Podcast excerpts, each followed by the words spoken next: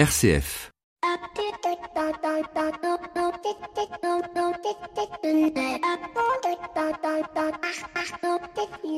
Bonjour à toutes et à tous. Bien évidemment, ne pas parler de grève serait inconvenant car selon tout bon journaliste qui se respecte, il s'agit de l'info de la semaine et ne pas en parler ce serait un peu comme pour un fan de foot de ne pas évoquer le sixième ballon d'or de Messi. Mais comme nous aimons la contradiction ici dans l'écho des solutions, eh bien nous n'en parlerons pas ce soir. Non, ce soir, je vais vous parler de management et de ce petit adage, là où il y a de l'homme, il y a de l'hommerie. Un petit adage qui veut bien dire ce qu'il veut dire, à savoir que l'homme est imparfait et que même dans une structure qui est par essence belle, comme une ONG, un CAT ou peut-être même dans une radio chrétienne, eh bien il y a des gens, des personnes qui n'ont pas le comportement qui va en adéquation avec les valeurs de la structure dans laquelle il travaille. Cet adage, que certains pourraient voir comme un moyen d'excuser des faits, qu'ils soient excusables ou inexcusables, ou même de beauté en touche, nous rappelle aussi tout le travail de conversion que nous avons à faire, chacun à notre place, pour faire mourir l'hommerie et faire grandir l'homme. Si je retire de l'hommerie tous les cas pathologiques de pervers, pervers narcissiques et autres gourous, il nous reste quelques hommeries intéressantes comme par exemple la jalousie. Elle peut être faible ou mais elle est omniprésente avec des questions du genre euh, pourquoi lui il peut faire du télétravail et pas moi. Mais il y a aussi euh, toutes ces petites hommeries qui peuvent s'apparenter à de petites lâchetés, à de petites peurs, comme par exemple se réfugier dans son bureau sans dire bonjour à personne, ou alors ne dire bonjour qu'à certains, parce que dire bonjour à tous ce serait un petit peu trop long, au risque peut-être parfois d'avoir peur de se faire interpeller pour X raisons, bonnes ou mauvaises. Alors comment faire, me direz-vous? Eh bien tout simplement en mettant en place deux principes fondamentaux de la relation humaine. Tout d'abord, la bienveillance, c'est-à-dire une relation de vérité avec les personnes, car la bienveillance, ce n'est pas dire que le bien, c'est aussi dire ce qui ne va pas pour faire grandir l'autre, et ainsi mettre en place la deuxième identité de la relation humaine, qui est la confiance. C'est à la fois simple, à la fois compliqué, car donner sa confiance implique toujours un risque.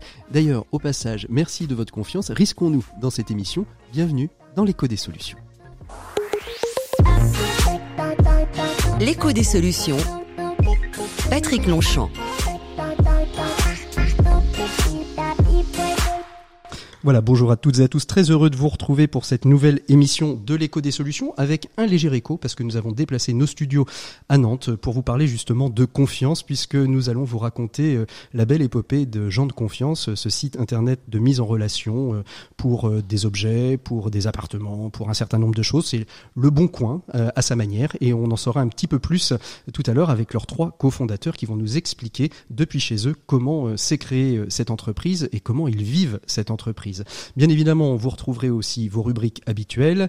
Nous parlerons bien évidemment euh, dans notre invité éco euh, de Noël et on en parlera au travers des marchés de Noël. Et c'est Thibaut Delourme, le dirigeant de la société Deza, qui nous parlera de son métier qui est d'implanter des marchés au cœur de nos villes. Et puis bien sûr, nos experts, Flavie Depré et Maxime Dupont, qui bien évidemment retrouveront leur pénate de nos studios pour ce soir. Et puis Alix Dequilla, qui sera notre invité des 7 minutes pour changer le monde. On parlera et on ira découvrir comment euh, aujourd'hui il est possible d'aider les jeunes à à la fois se connaître eux-mêmes pour mieux savoir ce qu'ils veulent faire plus tard.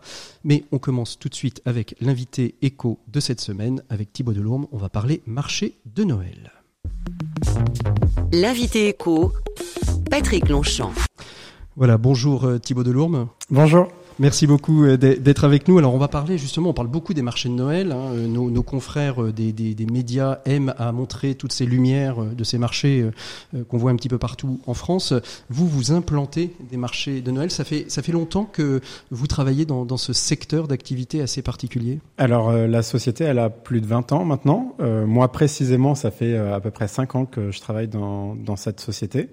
Et euh, non, bah c'est un, un, secteur d'activité qui se développe et qui se professionnalise pour euh, plein de raisons qu'on va peut-être évoquer. Euh, Alors justement, mais la, la question c'est que c'est d'abord culturel, plutôt de la culture euh, de, de l'est de la France et de, de l'Allemagne, ces marchés de Noël. Mhm.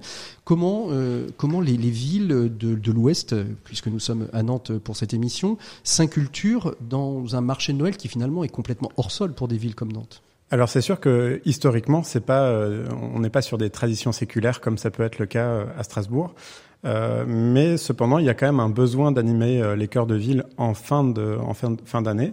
Et c'est vrai qu'il y a, y, a, il y a quand même une attente de la part des Nantais, des Nantaises, mais aussi de tout l'ouest de la France euh, pour pouvoir avoir des activités euh, qui sont parfois marchandes et d'autres non marchandes en fin, en fin d'année. On n'a pas tous envie de rester chez soi euh, cloîtré. Et il n'y avait pas, il y avait pas un côté un petit peu, j'en parlais dans, dans l'édito, un peu de jalousie de la part des, des, autres villes de ne pas avoir cette culture du marché de Noël qui est vraiment insérée dans le quotidien des, des, des, gens de l'Est? Bah, je je pense pas que ça soit de la jalousie, mais je pense que toutes les villes ont tendance à comparer. En fait, elles, elles regardent ce que, ce que chaque territoire peut proposer et c'est vrai qu'en fin d'année, les opportunités euh, pour proposer des choses sont finalement assez faibles, du part, euh, enfin, liées à des, des mmh. éléments qui sont juste climatiques. Mmh. Mais, euh, mais c'est vrai qu'il y a peu d'animations qui sont proposées en extérieur. à cette période de l'année. Voilà. Et donc, les, les, collectivités se comparent et elles essayent de dupliquer ce qui fonctionne. Mmh. Bien évidemment. Alors, c'est, je suppose que c'est hyper simple de convaincre une ville d'implanter son marché de Noël. Parce que je, je, je, voyais sur votre site plus 30% d'activité et, et d'augmentation d'activité. Donc, ce, ce qui veut dire que finalement, Aujourd'hui, on arrive avec son marché de Noël. Bonjour, euh, je suis Monsieur Delorme, Société 2A. Euh, vous voulez un marché de Noël? Oui, oui, on signe. J'aimerais beaucoup que ça soit le cas, mais je, pense que c'est surtout le fruit d'un travail de longue haleine. Euh, ça n'a pas commencé si simplement que ça. Et, euh, et aujourd'hui, en fait, on, on a une réputation sur ce marché-là. Et c'est vrai qu'il y a beaucoup de municipalités qui viennent nous voir pour notre savoir-faire. Et là où on a aussi beaucoup de satisfaction, c'est que même des municipalités qui avant avaient cette expertise-là euh, chevillées au corps, euh, finalement se rendent compte qu'elles ont aujourd'hui besoin de moyens qu'elles ne peuvent pas fournir euh, parce qu'elles n'ont pas la taille critique, l'expertise. voilà. Je pense vous, êtes, vous êtes combien d'acteurs en France sur, sur les marchés de Noël? Je, je, pense qu'il y en a trois dont c'est le métier euh, à proprement parler. Euh, après, il y a beaucoup de petites agences de communication qui peuvent le faire, mais sur des périmètres qui sont vraiment beaucoup plus petits que le nôtre. Donc pour l'instant, vous êtes le leader français des, marchés de Noël. Exactement. Euh, alors justement, une, quand on est leader euh, des marchés de Noël, il faut savoir aussi innover. Mmh. Euh, moi, alors je, on parle cash. J'ai ouais. l'impression de, j'ai l'impression chaque année de voir le même marché de Noël. Et pourtant, en préparant cette émission, vous me disiez que chaque année, il y a 20 à 30 qui évoluent, qui changent, et que c'est pas les mêmes Exactement. Moi, j'ai l'impression d'avoir le même à chaque fois. En fait, euh, la difficulté de notre métier, c'est que d'un côté, il faut conserver tout ce qui est incontournable et qui fait le succès d'un marché de Noël. Mm -hmm. euh, mhm. je parle du vin chaud, je parle du pain d'épices, euh, je parle du santonnier, par exemple. C'est sûr que s'il n'y a pas de santonnier, ben, on va nous dire il, il manque l'âme de, de, du marché. De Noël. Ouais. Exactement. Euh, et parallèlement à ça, il faut qu'on soit innovant dans les dans, dans les produits qu'on va proposer euh, à travers nos clients. Euh, et, euh, et c'est là où nous, on a un renouvellement des produits. Donc en fait, c'est quelque chose qui se voit pas parce que c'est dilué dans la masse. Je prends euh, un exemple où il y a 100 commerçants, bah, quand on en renouvelle 20, il y en a quand même 80 qui sont toujours les mêmes. Mmh.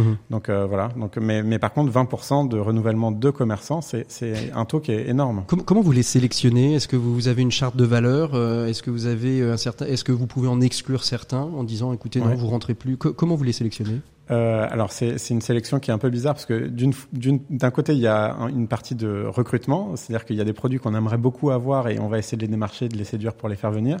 Et de l'autre, il y a des gens qui souhaitent rentrer et dont on ne veut pas forcément. et après, il y a ceux qui sont déjà euh, dans le dans dans le marché et euh, qui ne répondent plus aux attentes euh, du commerce actuel. Mmh. Donc euh, c'est vrai que quand on voit, je prends l'exemple de, il y avait des bouillottes magiques avant de, ce genre de choses. Bon, voilà, c'est le genre de produit qu'on ne souhaite plus nous voir sur nos marchés parce que ça répond plus à, à la demande mmh. qui est actuelle. Ça veut dire qu'à ce moment-là, vous allez voir le commerçant en disant, écoute, cette année, euh, nous, euh, dans l'offre, dans le catalogue qu'on va offrir, tu seras pas dans, cette, dans ce catalogue-là? En fait, ça se fait sur. Euh, en fait, il n'y a jamais de relation brutale avec mmh. nos exposants. C'est-à-dire qu'on leur dit, euh, et la plupart sont capables de faire d'autres produits, mais mmh. on leur dit, en, arrivé en fin d'année, on leur dit, voilà. par contre, là. Ça va, ça va plus le faire. Euh, il faut que tu te repositionnes et on peut les accompagner dans, dans cette direction pour qu'ils changent de produit. Et s'ils souhaitent pas le faire, bah, par contre, ils sont tout à fait libres d'aller voir. Euh, et la ville, elle, elle, dit son, elle a, elle, a, son mot à dire aussi sur les commerçants euh, qui, qui, sont présents. Ou est-ce que vous lui présentez un catalogue et puis euh, elle va, elle va choisir un petit peu euh, en pourcentage, je veux tenter, comment ça se passe? Ça dépend de chaque ville. Il euh, y, a, y, a, des choix derrière qui sont des choix politiques. Il y a des villes qui ont envie d'accompagner certains types de commerce plus que d'autres. Il y a certaines villes qu'on qu'on passe à cheviller au corps, on va dire non plus. Donc ça dépend de chaque ville et aussi de la relation de confiance. On en parlait euh, mmh. dans, dans l'édito, dans l'édito, euh, qu'on est capable de, de, de nouer. Je, je prends l'exemple de la ville de Nantes. C'est vrai qu'on a créé le marché de Noël de Nantes. C'est notre, euh, enfin, c'est votre basé, petit bébé. C'est notre petit bébé. Donc c'est vrai que je pense que le, le le, on est, on, je ne vais pas dire qu'on est libre, mais en tout cas, on, on, fait un travail de concertation à certains moments, mais il y a, il y a on n'attend pas qu'ils nous demandent des choses pour, pour les mettre en place. Mhm. Il y a d'autres villes avec lesquelles on a moins de proximité parce que la relation est peut-être plus, plus courte, enfin Mhm. en tout cas moins de recul. Et, et sur ces villes-là, on est, on, on est plus euh, voilà, challengé. Alors, ce qui est, ce qui est intéressant, c'est que vous êtes à la fois, euh, vous construisez euh, des marchés de Noël, c'est-à-dire vous mettez des marchés de Noël avec des commerçants dedans, mais vous êtes aussi constructeur de chalets, c'est-à-dire que les chalets sont votre propriété. Exactement. Donc nous, en fait, on les fabrique à- en périphérie de Nantes, à Saint-Étienne-de-Montluc. On Donc en plus, c'est des marchés de Noël made in France. Exactement. On est, en fait, nous, on, on essaye d'être cohérent. Donc, la cohérence, elle compte beaucoup. C'est-à-dire qu'on on essaye d'avoir de plus en plus d'exposants avec des produits d'origine française, etc. Mais être exigeant envers nos partenaires, c'est aussi être exigeant envers soi-même si on veut être cohérent.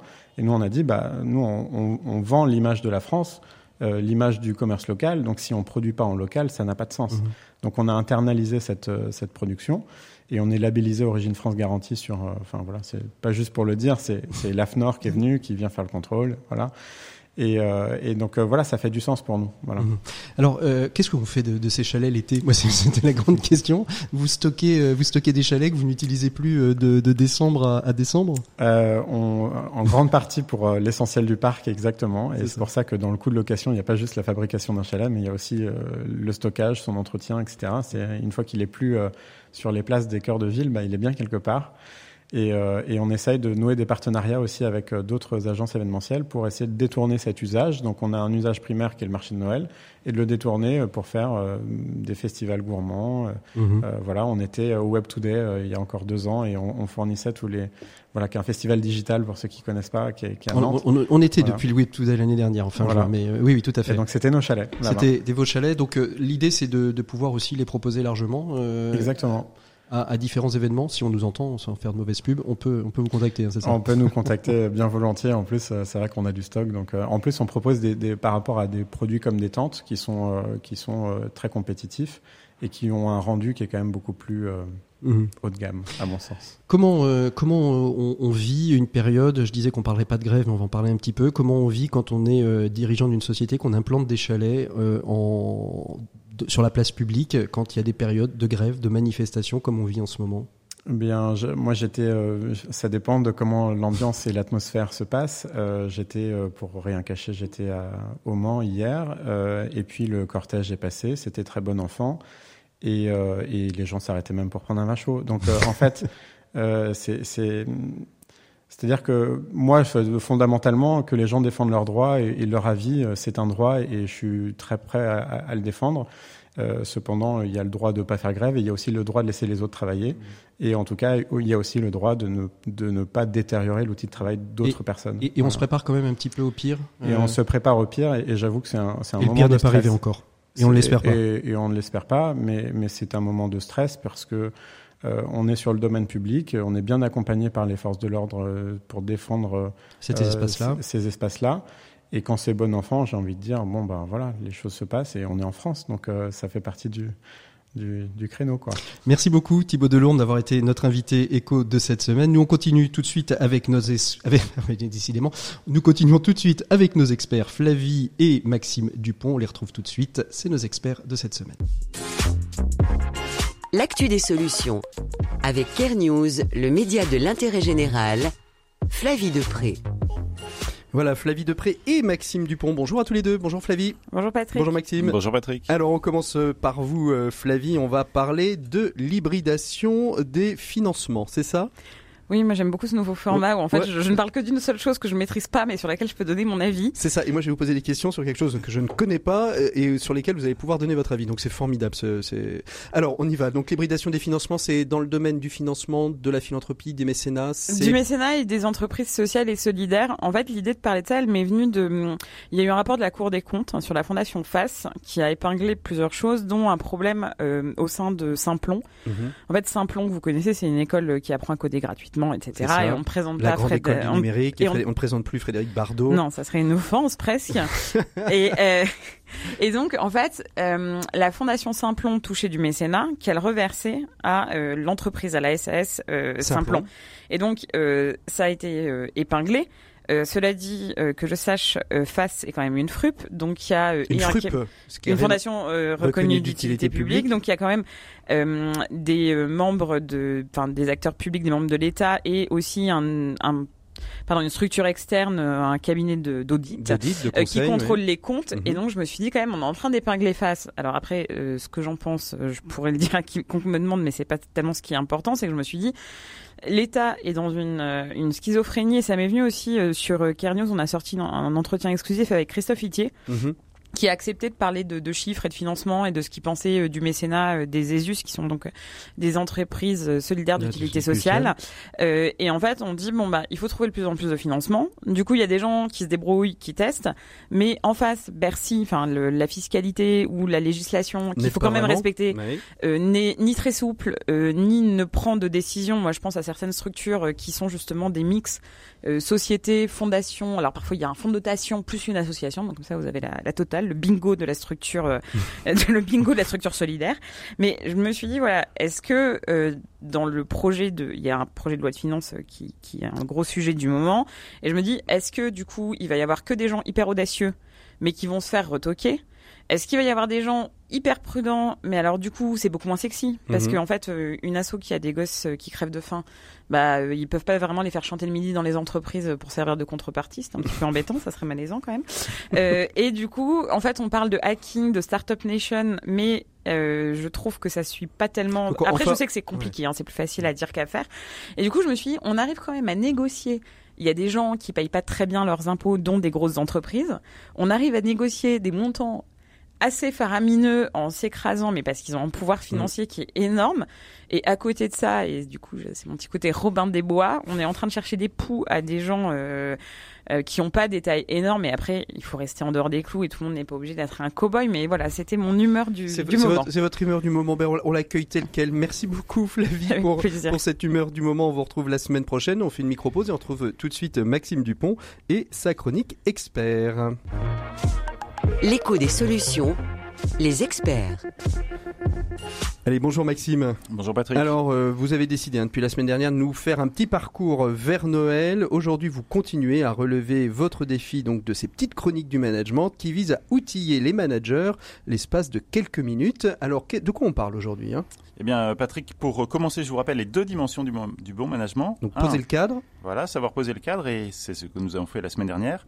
Et euh, numéro 2, savoir jouer des bons leviers. Aujourd'hui, nous allons donc parler des leviers utilisés au service d'un double objectif, l'épanouissement des collaborateurs et la performance de l'équipe. Patrick, je ne vous fais pas l'affront de vous expliquer comment les deux sont liés et j'enchaîne directement sur ces leviers qu'il faut bien, savoir. Vous avez raison, il ne faut pas me faire d'affront. Non, pas d'affront. Alors vous enchaînez directement sur ces deux leviers. Hein. Oui, sur ces leviers qu'il faut savoir actionner, je dirais même sur ces boutons sur lesquels savoir appuyer, même si je le dirais si cette image n'était pas trop réductrice. Alors expliquez-nous donc tout cela, Maxime, s'il vous plaît. Eh bien, c'est simple. Savoir manager s'apparente un peu à connaître le mode d'emploi des membres de son équipe. Vous le savez, chacun est différent et la manière dont nous travaillons, nous épanouissons, donnons le meilleur de nous-mêmes ou au contraire renaclons à l'effort ou au changement est très personnel et ne procède pas des mêmes principes pour chacun. Si nous avons tous besoin de confiance, nous ne sommes pas les mêmes quand il s'agit d'épanouissement au travail. Certains fonctionnent à l'autonomie, d'autres à l'accompagnement. Certains carburent à l'action, d'autres à la relation. Certains avancent en essayant de nombreuses fois, d'autres seulement quand ils sont extrêmement préparés. Certains adorent le travail en équipe, d'autres se sentent beaucoup plus utiles quand ils peuvent contribuer seuls. Certains aiment l'exposition des grandes réunions, d'autres préfèrent vivre heureux en vivant caché. Certains placent la mission de l'équipe au-dessus de tout, d'autres l'équipe au-dessus de tout. Certains aiment apprendre en écoutant, d'autres en imitant, d'autres en faisant. Certains révèrent l'autorité, d'autres n'aiment rien de plus que de la mettre au défi, etc., etc. Et bien sûr, tous ces facteurs se combinent, reflétant l'unicité de chacun. Oh, quelle, horreur. Euh, alors, quelles conséquences pour le manager, Flavie, Flavie se gosse. Euh, vous vous reconnaissez dans quoi, Flavie, vous? dans rien. Dans rien. C'est l'histoire de ma vie. Alors, c'est une nouvelle forme de management, Maxime. Alors, c'est quoi les conséquences pour le manager d'un tel euh, Fourre-tout? D'un tel fourre-tout. Alors pour les, les, conséquences, pour le manager, être capable de décoder ce mode d'emploi est une priorité et un gage de réussite. Pour rendre cette notion plus claire encore, dites-vous que c'est un peu comme maîtriser ou non la langue que parle chacun des membres de votre équipe. Si vous parlez la langue que pratique le mieux chacun ou chacune, vous serez beaucoup mieux écouté, compris, suivi et soutenu. Donc en fait, il faut être euh, multilinguiste, je comprends, mais de, manière plus prosaïque, quel est le conseil à retenir pour nos managers, surtout pour les débutants d'ailleurs Eh bien, prendre le temps de connaître chacun. Ne pas hésiter à organiser à la fois des ateliers de groupe pour que chacun puisse raconter qui ou il ou elle est, et des rendez-vous en face à face pour comprendre quels sont les leviers d'engagement, les moteurs, les carburants de chacun. Puis, une fois que cela est compris, utiliser ces informations pour offrir en quelque sorte à chacun ce dont il ou elle a besoin. Dans un esprit d'équité, bien sûr. Alors, cela nécessite beaucoup d'écoute, d'adaptation, quelques barrières aussi, mais c'est très puissant parce que cela permet au manager d'être beaucoup plus efficace en sachant ce qui va permettre à chacun de s'exprimer au mieux. J'aime bien dire que le manager a charge d'âme, eh bien c'est en connaissant qui elles sont, ces âmes, qu'il sera le mieux s'en occuper. Bon, il n'y a plus qu'à alors. Oui, il n'y a plus qu'à, exactement, Patrick. et vous pourrez bientôt postuler au poste de manager de l'année. Ouais, merci Maxime. À la semaine prochaine, je ne sais pas si je suis manager de l'année, mais enfin, on verra pour le troisième épisode de votre série sur les clés du management. Voilà, merci Maxime. On se retrouve la semaine prochaine. On continue notre émission de l'écho des solutions en ouvrant le dossier. Bonne continuation à tous les deux et à la semaine prochaine. L'écho des solutions. Patrick Longchamp. Voilà, on se retrouve donc depuis Nantes, depuis euh, les bureaux de, de Gens de Confiance. Euh, Gens de Confiance, ce site internet que vous connaissez ou que peut-être vous ne connaissez pas, mais sera en tout cas l'occasion euh, d'apprendre à le connaître avec leurs trois co-fondateurs. Ils sont autour de cette table et d'abord je les remercie beaucoup de nous accueillir ici. donc à ma gauche, Enguerrand Léger. Bonjour Enguerrand. Merci, merci beaucoup euh, d'être avec nous. En face de moi, Ulrich euh, Legrand, c'est ça? Oui, c'est ça. Bonjour. Je me suis pas trompé. Et puis euh, Nicolas Davoust, pardon. Bonjour Nicolas. Bonjour Patrick. Merci beaucoup donc à, tous les trois d'être d'être avec nous. Jean de confiance, qui va commencer? D'abord, qu'est-ce que c'est et d'où est né cette, ce, site internet qui se veut concurrencer finalement Le Bon Coin? Ouais, Jean de Confiance, c'est avant tout un site de petites annonces généralistes, très classiques. Euh, mais qui a une grosse originalité, c'est que euh, l'accès n'est pas euh, possible immédiatement. Il va falloir être parrainé par au moins trois personnes qui font déjà partie du site, qui sont déjà enregistrées, qui sont déjà membres en fait mhm. de la communauté, pour pouvoir à son tour être accepté, rejoindre la communauté et accéder aux petites annonces. Le but est d'avoir des annonces qui sont de qualité, où il n'y a pas d'arnaque ni de mauvaise expérience mmh. possible derrière. Et c'est en ça qu'on se différencie euh, d'autres grands acteurs. D'autres grands acteurs. Alors comment comment est née cette idée? Quelle a été l'expérience, le déclic, euh, la révélation de vous dire tiens il, manque euh, peut-être sur le marché des sites d'annonces quelque chose de ce type-là? Est-ce qu'il y a eu une mauvaise expérience à un moment donné? Enguerrand Alors tout à fait. Alors nous on est, moi j'ai une expérience familiale. Mon frère a vendu son ordinateur via un site de petites annonces très généraliste et très connu. Et malheureusement, il a envoyé l'ordinateur et il n'a jamais reçu euh, l'argent de son ordinateur. Mhm. Et euh, parallèlement, j'ai raconté cette histoire à Nicolas. Et Nicolas m'a raconté euh, une vente qu'il a eue, pareil, sur ce même site, où il, s'est rendu au rendez-vous. C'était à l'autre bout de Nantes. Il a pris du temps et la personne n'est jamais venue au rendez-vous. voilà ce qui a confirmé le choix euh, de cette idée. Et alors, vous, Ulrich, comment vous rentrez dans l'aventure? Donc euh, là, ils, se, ils, discutent tous les deux. Euh, et vous, le, troisième, vous aussi, vous avez eu un déclic équivalent. Quelle est votre place dans, cette, dans, dans, cette, dans ce triumvirat? Ben, en fait, je connaissais Nicolas dans une, une expérience précédente d'entrepreneuriat aussi. En fait, Nicolas était et, moi étions incubés à Télécom Paritech à Paris. Mhm. Et on était voisins de bureau, mais on montait chacun une entreprise différente. Et on s'est retrouvés à Nantes un peu par hasard. Euh, dans une salle de sport. Et, euh, et en fait, Nicolas m'a parlé de son projet, euh, Jean de confiance. Et moi, j'avais du temps en ce moment-là, donc enfin, il y a eu un déclic. Et on a commencé à itérer sur le produit, à regarder, à essayer d'améliorer les choses. Puis on a vu qu'on s'entendait vraiment très bien. Puis en fait, j'ai fait la connaissance d'Enguerrand et c'était la même chose. Et, et c'est comme ça que c'est né. Alors, euh, une des questions, c'est est-ce que tous les trois, vous, vous, étiez projetés euh, dans vos études, dans votre parcours euh, futur, et ça fera peut-être le lien d'ailleurs avec, avec Alix et, avec Pitengo, est-ce que vous vous étiez projetés dans ce métier d'entrepreneur, de dirigeant, alors de start-upper, puisque vous créez une start-up qui est gens de confiance, puis elle grossit maintenant, donc de dirigeant d'entreprise? Est-ce que c'est quelque chose sur lequel vous vous étiez projetés tous les trois? Alors, je commence par qui? Par Nicolas peut-être bah, alors moi c'est sûr que euh, si on interroge mes parents, ils, vont vous dire que depuis euh, que j'ai 6 ans, euh, j'ai une, une mentalité d'entrepreneur et que c'est quelque chose que j'ai envie de faire. J'avais un grand-père qui était entrepreneur et ça a un peu alimenté le contexte familial autour, autour de ça. et jusque, en fait, je pense que toujours j'ai eu, j'ai eu cette l'envie d'entreprendre. L'envie d'entreprendre. ce qui est assez ironique en fait, c'est que la première entreprise que j'ai montée, le premier site web que j'ai monté, je l'ai monté euh, par pure passion pour euh, le web, pour découvrir euh, comment programmer un site internet, etc. Et je pensais pas du tout qu'un jour ça deviendrait mon métier et que ça serait ma porte d'entrée d'entrepreneuriat. Mmh. Euh, et en fait, c'est juste au bout de deux ans où je me suis aperçu que bah, j'avais deux métiers, deux salaires, euh, et que finalement la voie de l'entrepreneuriat s'ouvrait devant moi et mhm. où j'ai décidé de, de, choisir pour de bon. Et chez vous, en Guérant, c'est la même chose. Vous étiez, vous étiez issu d'une famille d'entrepreneurs et vous aviez la fibre pour pour aller diriger des entreprises? Ah, oui, oui, oui. moi, c'est surtout mon grand-père qui est entrepreneur et depuis tout petit, ça rejoint l'histoire de Nicolas. c'est pareil. Me sens vraiment une vraiment, vraiment d'entrepreneur. Et alors, disons qu'il n'y a pas vraiment, euh, à mon époque, il n'y avait pas vraiment d'études pour devenir entrepreneur. Mais y en a-t-il? Voilà. Je pense qu'il faut avoir de la baraka, il faut tenter des choses, il faut y aller, et il faut, faut, des belles rencontres. Mmh. Et vous, Ulrich, alors? Pareil aussi? À 16 ans, euh, j'imprimais des t-shirts que je vendais euh, à l'école. Euh, entre autres choses, à 20 ans, je vendais des croissants à la boule euh, pour, pour, pour, les petits déjeuners euh, du service à domicile. Enfin voilà, j'ai pas mal d'aventures, toujours l'envie d'essayer des choses, de tenter. Et je crois que ce qui m'anime le plus dans le dans l'entrepreneuriat, c'est, je crois que c'est la liberté, la liberté de pouvoir faire des choix et on parlait d'autorité. Je crois que j'ai toujours eu un gros, gros problème avec l'autorité. Donc, euh, assez naturellement, je me suis dirigé vers, vers l'entrepreneuriat. Alors justement, comment, comment on co-dirige à trois? Parce que on sait, on sait bien que euh, déjà, euh, alors je, reprends toujours hein, cette phrase de, de Jaurès qui dit si vous voulez prendre une décision, un nombre impair est extrêmement important et trois c'est déjà beaucoup trop. Euh, comment comment on dirige une entreprise à trois, surtout quand elle est une start-up Je veux dire, c'est qui, qui, qui, va qui va croître, donc avec des décisions à prendre. Et comment on arrive à, à prendre à trois des décisions pour orienter finalement la stratégie de l'entreprise? Nicolas. Ouais, bah, je pense que la, la clé c'est deux choses, c'est euh, d'avoir euh, de l'admiration, euh, de l'estime pour ses, ses cofondateurs, ses associés. Euh, on est euh, aucun d'entre nous aurait pu monter gens de confiance tout seul. Mhm. Euh, ça, c'est évident aujourd'hui. On est ultra complémentaires et du coup, on se marche pas sur sur nos pieds. Voilà, on a vous êtes répartis un petit peu vos, domaines de compétences. Par exemple, vous, Nicolas, vous portez quel secteur de, de, de, la stratégie? Comment, comment ça se passe? à, la base, moi, j'étais le technicien de, de la bande. Mhm. Euh, donc pendant les deux premières années, on n'était que tous les trois et que c'était un peu un projet pour, pour voir. On ne savait pas trop ce que ça allait donner. Il n'y avait même pas encore de, de structure juridique euh, autour de gens de confiance.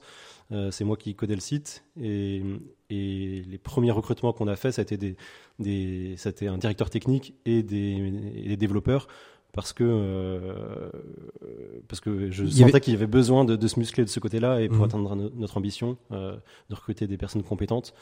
Euh, moi, j'ai appris à programmer tout seul euh, sur Internet. Euh, je sais aller très vite, mais pas forcément faire un site qui peut tenir beaucoup de charges, mhm. comme il peut y avoir aujourd'hui sur notre confiance avec des milliers de connexions chaque jour. Donc un bon, un bon structurant, on va dire, un bon architecte peut-être, un bon prototypeur, mais après pour passer, pour scaler, comme on dit, pour changer d'échelle, il faut. Au, il faut au, fur et à mesure, moi j'ai fait du marketing, j'ai fait de la communication dans l'équipe. Mhm. Euh, mais euh, le réflexe c'était toujours de recruter des, des bonnes personnes derrière, des, vraiment des gens expérimentés. Et donc c'est plutôt mhm. euh, ce qui se passe aujourd'hui, c'est euh, de savoir recruter et déléguer aux, gens qui savent faire.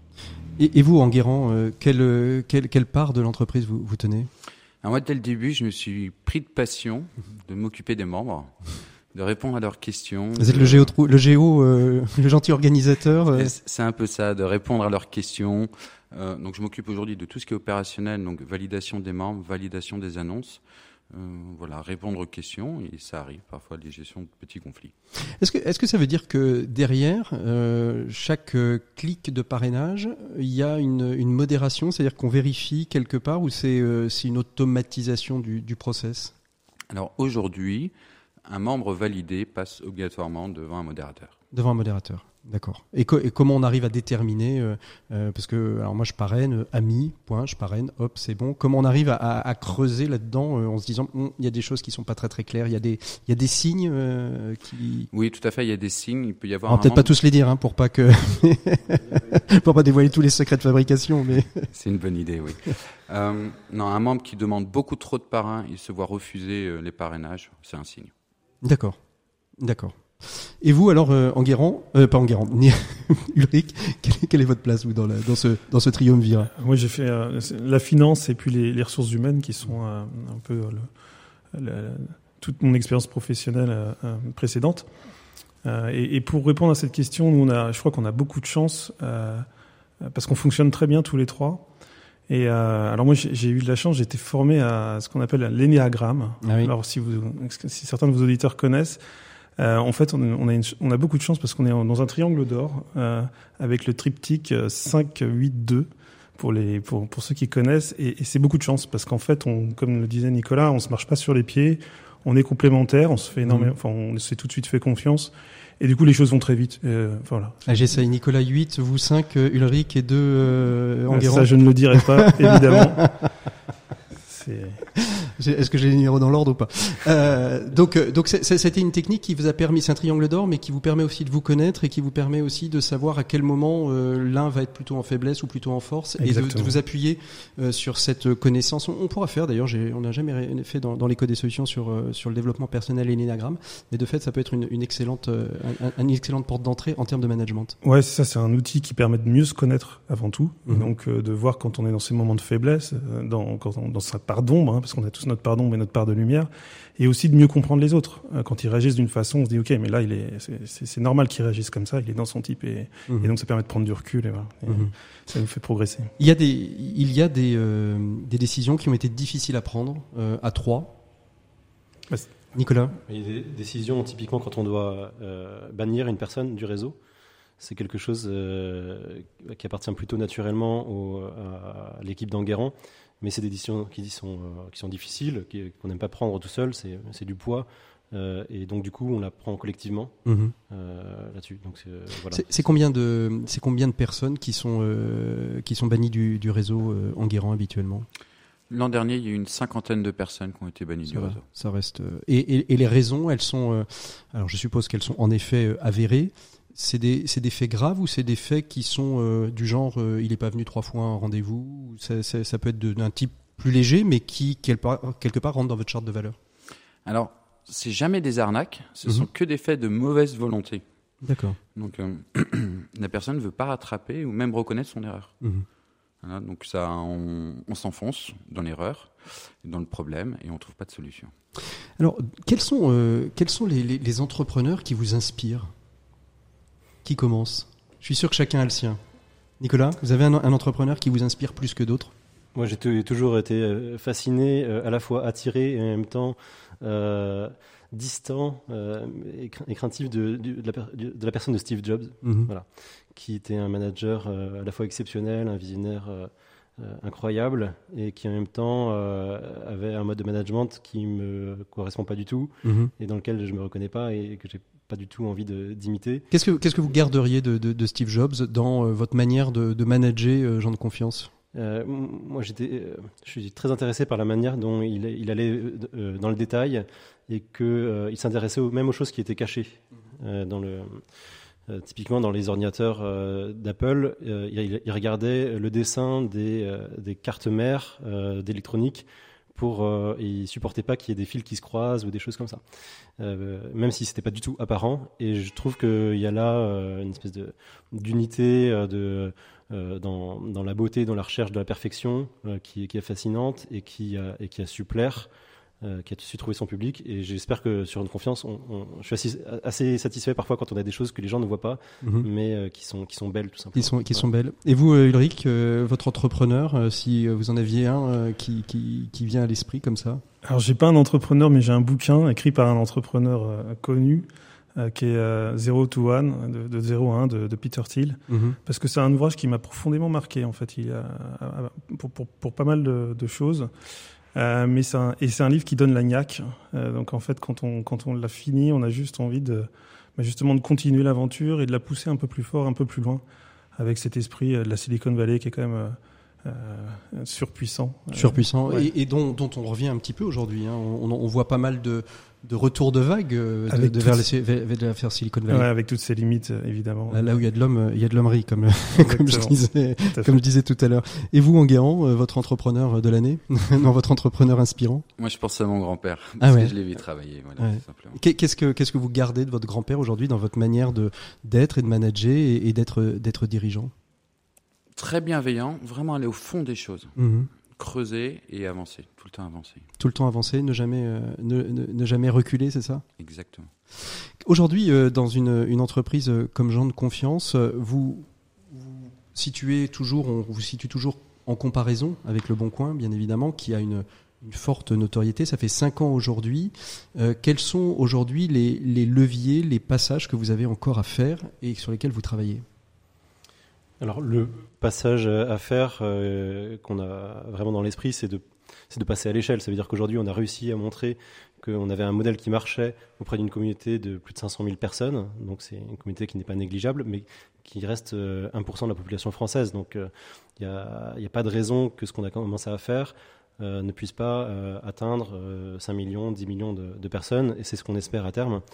On se dit que la, confiance, telle que nous on la conçoit, elle a quelque chose d'assez universel. Elle touche toutes les personnes de bonne volonté qui ont envie de bien faire, qui ont envie d'être respectées et de respecter autrui. Mhm. Euh, c'est pas forcément ce qu'ils trouvent euh, sur euh, sur les plateformes sur les autres plateformes parce qu'ils sont plutôt dans un mode de défiance et de et de, de se protéger avant de mhm. avant de se rencontrer avant chaque rencontre en se disant bon j'espère que je vais pas me faire arnaquer cette fois-ci j'espère que ça va bien se passer etc donc on n'arrive pas du tout dans, dans, le même mode et nous ce qu'on a réussi à faire avec le parrainage c'est assez universel parce que tout simplement personne n'a envie de décevoir ses amis personne n'a envie de décevoir euh, les gens qui, euh, qui leur ont fait le, le, cadeau euh, de, de, leur parrainage sur, sur Jean de Confiance. qui leur mhm. voilà.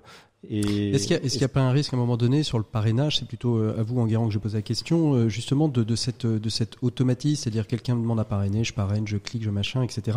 Là, vous êtes à 500 000, j'ai envie de dire que c'est peut-être, c'est déjà beaucoup, mais vous arrivez à, à, gérer. Si on arrive à 5 millions, comment est-ce que on continue à être, j'ai envie de dire, humain derrière l'écran, derrière, euh, derrière le système et, ne pas se laisser dicter peut-être par l'algorithme euh, les choix ou les non-choix?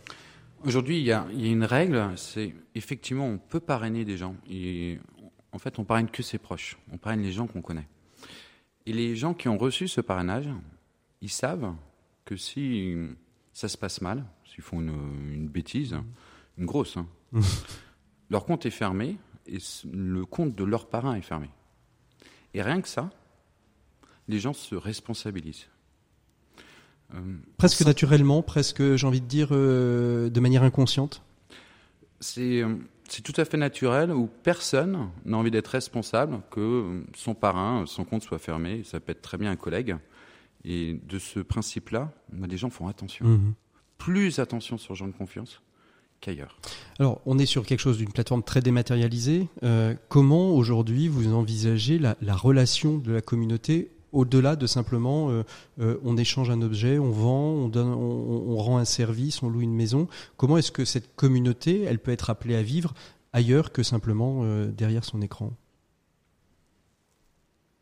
Alors là, un grand silence qui répond. Alors c'est ça, c'est le triumvirat, c'est l'avantage. C'est que là, ils se regardent tous en disant euh, Allez, Ulrich, c'est parti. c'est vous qui êtes dénoncé pour répondre à cette question. Si vous avez une réponse, bien évidemment, si vous dites euh, Nicolas. Non, mais en fait, euh, moi, j'ai, je pense une solution, c'est qu'effectivement, le, le, lieu de rencontre est, est, en ligne, mais en fait, derrière chaque annonce, il y a une rencontre personnelle dans la vie réelle. Les gens s'échangent l'objet de la main à la main la plupart du temps. Euh, ça reste encore rare les gens qui s'envoient par la poste. Bon, ça, arrive, mais il y a quand même des échanges euh, d'humain à humain. Euh, et en fait, on pense que, que la confiance qu'on a réussi à mettre dans la plateforme, elle permet de favorise cette rencontre et que cette rencontre se fait de manière beaucoup plus naturelle. Les gens sont, c'est même pas qu'ils se protègent plus, c'est qu'ils sont rentrés dans une espèce de, bienveillance a priori sur l'autre. Mmh. Et, et, d'ailleurs, ça explique pourquoi est-ce qu'on a très peu de, de, mauvaises expériences qui nous sont remontées, parce que bah, parfois il y a quelque chose qui se passe mal, c'est juste pas de chance. Euh, je sais pas, je vois un objet, il va casser au bout d'une semaine plus tard. Au lieu que l'acheteur m'accuse directement de lui avoir vendu un objet défectueux, il, va y avoir un échange, il va y avoir, il va y avoir un échange bienveillant, il va y avoir une recherche de solutions intelligentes euh, entre les personnes. Et nous, ce qui nous remonte, c'est ce qui nous est remonté, c'est uniquement les choses, voilà, qui, qui n'ont pas pu être réglées sachant que beaucoup de choses se règlent naturellement. Vous avez des belles histoires euh, de, gens de confiance en Guérand, de, de, la vie de, cette communauté que, que, vous animez avec vos équipes ou pas? Euh, Là, j'ai une histoire. Euh, un, garçon vendait, un, étudiant vendait son ordinateur. une étudiante lui a acheté l'ordinateur. Et Ils on a sont- appris quelques mois plus tard. Qu'ils se mariaient Coup de foudre. Coup de Ils foudre. se sont mariés. D'accord, mais ce n'est pas un site de rencontre, hein, on est bien d'accord. hein. C'est c'est la providence qui a, qui a permis... Voilà euh, une belle histoire. Voilà une, voilà une belle histoire de, de gens de confiance. Comment euh, vous arrivez dans une, une dynamique euh, qui est, euh, j'ai envie de dire, entrepreneuriale, de start-up avec des, des besoins? Comment vous arrivez à, arrivez à équilibrer aussi euh, la vie euh, pro, la vie perso, à, à- à prendre le recul qui parfois peut être nécessaire pour diriger une structure en, en pleine évolution comme celle-ci? Ulrich? On fait très attention euh, à nos femmes. Euh, on est tous mariés et euh, on a tous la chance d'avoir des enfants. Et Nicolas, je crois que vous, vous venez d'avoir deux jumeaux hein, il, y a, il y quelques jours, hein, c'est ça Alors c'est ça, voilà. Ils ont un mois et demi et euh, ils viennent de rentrer de la maternité. Donc euh, là, je suis officiellement en congé paternité, mais, je- je vous êtes là pour nous, merci beaucoup. Donc Ulrich, vous prenez soin, vous dites que vous preniez soin d'abord de vos épouses, hein, c'est ça Ouais, parce qu'elles sont dans, elles sont aussi dans le projet. Elles le voient de loin à travers nous, mais euh, sans leur soutien, on n'y arriverait pas. Et donc c'est un, un équilibre permanent. On- je pense qu'on essaye de prendre du temps quand même pour être en famille. Euh, ce qu'on délaisse, c'est sûrement nos hobbies, euh, peut-être un peu le sport euh, et, et, et, et les amis aussi qu'on voit un peu moins, mais parce qu'on a les deux choses importantes sont euh, en effet notre famille et, et, et ce- cette aventure Et entrepreneuriale. cette, cette aventure entrepreneuriale. Et vous, Enguerrand? Euh, moi, je dirais, nous, on prend soin euh, des autres. Enfin, on prend soin entre nous, par exemple. euh, Ah oui, comment? De quelle manière ce, ce soin, euh, cette attention à l'autre est- est-elle portée, est posée? Euh, quand on travaille, on fait les choses bien pour que tout le monde parte en week-end bien et le soir bien et voilà, qu'on se donne pas des pressions euh, inutiles. C'est- vraiment euh, quelque chose que, j'ai noté en, arrivant ici, surtout en, vous voyant tous les trois vous asseoir derrière les micros. Il y, a, quelque chose de très serein chez les trois, alors que quand on arrive plutôt dans une start-up, euh, on a plutôt une sorte d'effervescence, euh, euh, la crinière au vent, etc. Et là, il y a quelque chose de très apaisé. C'est le caractère de chacun qui fait ça, ou c'est la co-construction de, votre vie entrepreneuriale qui fait que chacun étant à sa bonne place, il y a pas de, c'est nos stress en fait? Oui, je pense que donc ça fait cinq ans qu'on travaille ensemble. Euh, il y a une espèce de sérénité où on sait très bien euh, quelles sont les occupations de chacun, que un tel prend tel sujet, voilà. Et donc euh, on a une charge mentale qui est divisée par trois finalement. Et donc par rapport à d'autres startups où il peut y avoir qu'un seul fondateur, ça peut être, c'est c'est déjà une grosse différence et un gros soulagement.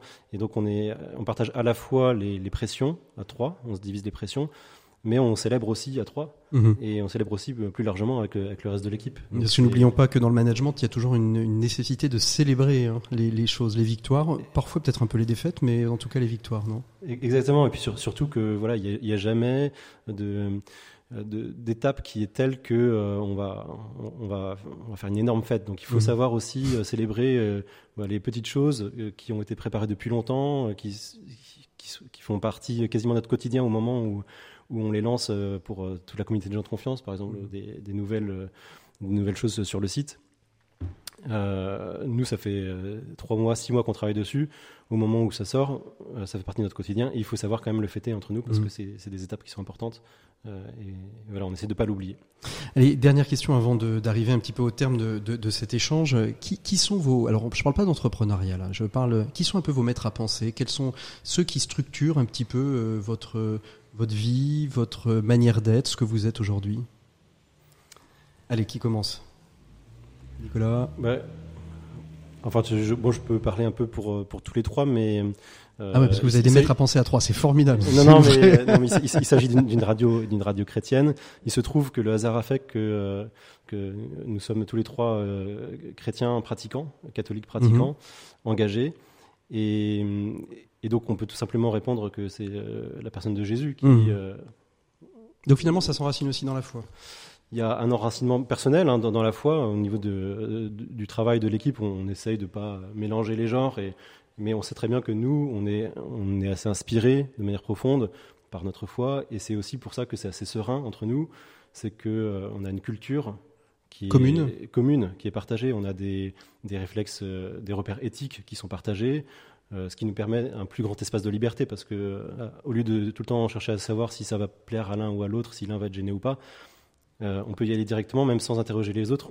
Euh, on sait que ça va a priori bien se passer parce qu'on a euh, ces- cette même culture euh, en commun. Ulrich, vous, êtes, euh, vous, a- vous adhérez à tout ce qui a été dit euh, par Nicolas? Ah oui, complètement. Ouais. Et Enguerrand, pareil Oui, je confirme. Je confirme. Vous êtes formidable en fait. donc euh, mu, mu par cette foi. Donc la personne de Jésus, donc euh, évidemment tout l'enseignement social chrétien euh, et la doctrine sociale de l'Église à laquelle bien évidemment, vous, enfin je dis bien évidemment, à laquelle j'espère vous vous, vous référez. J'espère aussi. en tout cas, on essaye de faire attention à respecter, à respecter l'homme. C'est ce qui nous est demandé sur terre dans notre boulot, euh, et puis pourquoi pas de participer euh, à l'avenue du royaume. c'est un peu notre objectif à terme, c'est l'objectif de, notre vie. Mais euh, concrètement, ça s'exprime aussi dans notre travail et on mmh. espère, euh, par Jean de confiance, euh, aller dans la bonne direction. Ah ben voilà, ce sera presque le mot de la fin euh, de, de, de, ce dossier. Merci à tous les trois d'être avec nous. Je vous ai demandé, comme je demande toujours aux, aux personnes quand je fais euh, des, des, interviews portraits, alors d'habitude j'ai une personne, là j'en ai trois. c'est très trinitaire finalement tout ça. je vous ai demandé, je vous ai demandé de, de venir avec un acteur du changement et vous avez décidé de, de nous présenter Alix de Quillac. Pourquoi, Nicolas? Ah ben, Alix, ça fait quelques, quelques mois, même années qu'on se connaît et que je suis un peu son, son projet. Euh, je trouve que c'est euh, un entrepreneur qui a, qui a beaucoup de, talent et de persévérance et qui est animé d'une mission euh, qui, qui, est très forte. Et c'est pour ça que je voulais bah, vous la présenter. Et je pense qu'elle euh, elle présentera son, son, projet mieux que moi. Et eh ben, mais, eh ben justement, on, on, va y aller. On va aller parler de Pitengo. C'est une application, c'est un site web qui permet euh, aux jeunes qui ne savent pas trop où ils vont aller, d'abord de mieux se connaître eux-mêmes et puis ensuite de savoir vers où aller. En tout cas, je l'espère. On va découvrir tout ça dans les 7 minutes pour changer le monde avec Alix de Killac. 7 minutes pour changer le monde. L'écho des solutions. Voilà, on retrouve euh, Alix de Kiyak, ça y est, on a fait un petit changement de chaise. C'est les chaises musicales. Bonjour Alix. Eh ben ça marche pas. Voilà, 7 minutes pour changer le monde avec Alix de Kiyak. Bonjour Alix. Bonjour Patrick. Alors Nicolas disait qu'il vous connaissait depuis le début de votre aventure. Je crois que nous nous connaissons aussi quasiment depuis le début de votre aventure. J'ai eu l'occasion de vous interviewer sur d'autres radios, en d'autres lieux et à d'autres moments. Et on va donc découvrir un petit peu ce qu'est Pitengo. Je disais euh, rapidement, euh, juste euh, avant qu'on on, on discute ensemble, que c'était une application pour que les jeunes puissent mieux se connaître, pour savoir en gros ce à quoi ils sont destinés et ce qu'ils ont réellement envie de faire et que ce soit pas simplement un algorithme qui leur dit s'il faut qu'ils aillent à l'université de médecine de Montpellier ou à l'université de géographie de Rouen, c'est ça? Exactement. Alors, euh, l'application mobile est un outil au service d'une dynamique, bien évidemment. Et l'enjeu est de, dans le processus d'orientation, est d'aider les jeunes à euh, apprendre à mieux se connaître, euh, pour se dire qu'ils ont de la valeur et des compétences. Mmh. Et en fait, s'ils abordent ces choix d'orientation avec ce prisme-là, euh, les choix d'orientation ne deviennent plus qu'une source de stress, mais surtout une formidable euh, opportunité. Alors comment vous est venue euh, cette idée justement de créer euh, cette, cette Pitengo finalement? À quel, quel moment, quel était le déclic? Très souvent chez les entrepreneurs, on l'a vu avec Jean de Confiance, on, on l'a vu avec d'autres, il y a un déclic? Euh, je dirais qu'il y a deux déclics. Le premier, c'est que dans, dans ma carrière, j'ai euh, géré notamment des centres de formation professionnelle mhm. euh, en Angola et au Vietnam, plutôt dans des contextes de bidonville, mmh. dans lesquels on a formé pas mal de jeunes. En tout cas, on, on participait à cela et euh, on formait. C'était des formations courtes, plutôt euh, très qualifiantes pour que euh, les personnes puissent être en capacité d'aller de, de, se nourrir plutôt. Euh, et on voyait qu'on avait assez peu le temps de la formation humaine, euh, mais qu'il y avait un, fort désir là-dessus. Donc ça, c'était euh, une première part de, Pitango. Et la seconde part, c'est que moi, j'ai eu la, chance de vivre le MOOC de du changement d'HEC. J'avais fait un exercice sur la ligne de vie qui m'avait montré, et j'avais été très étonnée de cela, que finalement, moi, ce qui m'avait marqué, ce qui avait touché ma corde sensible, c'était une conférence en seconde dans mon lycée. Donc, ce qui voulait dire que les choix euh, sont souvent basés sur des choses très anodines. Mmh. Euh, donc c'était pas un choix d'études, mais ce qui m'a donné cette euh, force, c'était une conférence et une rencontre. Voilà. Alors concrètement, ça se passe comment, Pitengo? À qui c'est destiné? Donc on l'a vu aux jeunes, mais qui est-ce qui met en, en, marche cet outil? Les familles, le corps enseignant? Et, et concrètement, si on veut s'y intéresser, comment on fait? Aujourd'hui, c'est une méthodologie et des outils qui sont proposés soit aux jeunes en direct, donc mmh. via les familles. Donc les parents achètent un, un, un, accompagnement dans lequel on va aider les jeunes donc à, à mieux se connaître, à s'affirmer, à mettre des qualités sur eux et à explorer des domaines, à aller rencontrer des gens. Donc soit via directement les parents, soit via des établissements scolaires, collèges, lycées et le supérieur, dans laquelle on va mettre à disposition les outils pour les professeurs et pour les jeunes, et on va venir former les équipes pédagogiques. De même, on travaille aussi avec des associations, donc des éducateurs, euh, je pense à des missions locales notamment, euh, qui vont euh, eux-mêmes utiliser les outils, proposer ces outils aux jeunes, mmh. et on va les former. L'objectif notamment, c'est, pardon, c'est s'appuyer sur les relais de proximité, qu'ils soient les parents, les éducateurs, les professeurs principaux, parce que c'est eux qui vont mm. suivre les jeunes dans la durée. Si, si j'ai bien compris, en fait, euh, ce que vous proposez, c'est un peu euh, ce qu'on appelle euh, en, marketing le, le, force, opportunité, menace, pour, pour déterminer un petit peu quelle est la stratégie, et là c'est la stratégie non pas marketing et entrepreneuriat, mais la stratégie de vie à prendre. C'est un peu là-dessus que se base, je veux dire, la construction de, de votre projet? Exactement. Moi, ce que, ce que je dis depuis le début, c'est euh, avant d'aller voir d'autres personnes pour parler de toi, essaye d'optimiser ce que tu as à ta disposition, à savoir toi et ton écosystème. Mhm. D'accord? Et on a tous énormément d'accompagnateurs en fait qui nous aident à faire des choix. On a des parents, on a des cousins, des grands-parents, des entraîneurs, on a voilà tout un écosystème, ce qu'on appelle nous notre communauté de confiance, euh, et on aide les jeunes à euh, optimiser cela, à savoir mieux se connaître et s'appuyer sur leurs proches pour repositionner l'image qu'ils ont d'eux, travailler l'estime de soi et se mettre en mouvement pour euh, mhm. éduquer au choix et être en capacité de faire Aujourd'hui, euh, Pitengo a trois ans d'existence. Mhm. Euh, combien de bénéficiaires et quel, quel retour vous avez sur l'efficacité de, de, votre, de votre projet, de votre, de votre offre? Oui, alors aujourd'hui, ça fait vraiment depuis le début de l'année que, que, tous les outils sont, sont, vraiment, sont vraiment, déployés. Exactement. Moi, aujourd'hui, on a accompagné plus de, plus de 2000 jeunes. Sur l'application, là, on en est à à peu près 5000, euh, euh, au moins 5000, 6000 personnes. Mhm. Euh, donc de jeunes, ce qui veut dire qu'eux-mêmes ont mobilisé à peu près 20 000 personnes pour les accompagner. on commence effectivement à avoir des, des retours qui sont super sur les parents qui peuvent nous dire, bah voilà, ça a aidé mon, mon fils à, à dialoguer. des jeunes qui nous disent, bah voilà, moi ça m'a aidé à. Voilà, le, le dernier, c'était Hugo qui m'a envoyé son témoignage il y a trois jours et qui me disait que finalement, ça l'a aidé à, dans un oral et faire une lettre de, motivation. Et que c'était chez McDo, en l'occurrence, un chef d'équipe lui disait, mais euh, est-ce que tu as déjà eu euh, une occasion d'être euh, chef d'équipe, de gérer des équipes?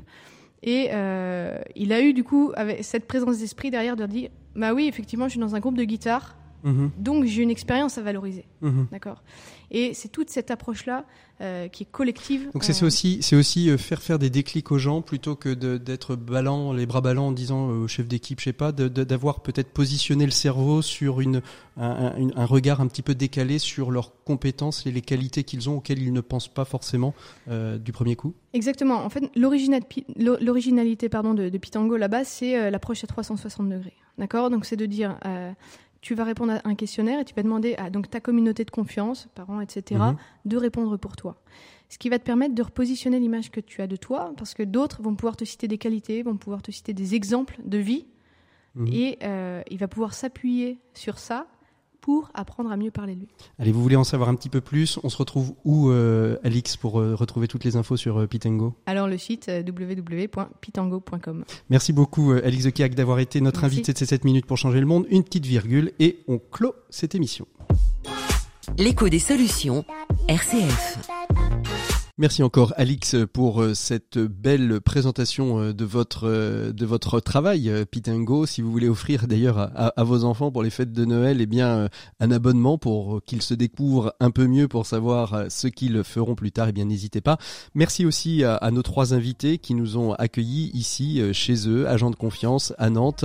Vous n'êtes pas d'ailleurs encore inscrit sur cette plateforme, eh bien n'hésitez pas, allez-y, trouvez-vous des parrains et vous pourrez découvrir toutes les offres qu'il y a et qui vont peut-être pouvoir euh, vous permettre, euh, qui sait, soit de vous euh, faire des cadeaux de Noël, soit d'en faire, ou alors peut-être de trouver la belle location pour vos vacances d'été. D'ici là, moi, je vous donne rendez-vous la semaine prochaine. La semaine prochaine, on parlera dans l'écho des solutions de la Silver Economy. C'est ce pan de l'économie dédié aux seniors. On est dans une société qui vieillit de plus en plus. Eh bien, comment se développe dans les territoires cette attention particulière particulière aux seniors, mais aussi quelles sont les nécessités, quels sont les vecteurs, les potentialités économiques qui vont se présenter dans, dans notre France qui vieillit. Eh bien, nous découvrirons tout cela avec nos invités. Vous pouvez bien évidemment réécouter cette émission en podcast sur rcf.fr et sur l'ensemble des plateformes de podcast qui existent dans le monde, dans l'univers. Moi, je vous souhaite une très très belle écoute des programmes de RCF. On se retrouve la semaine prochaine. Bonne soirée à toutes à tous. À très bientôt. Au revoir.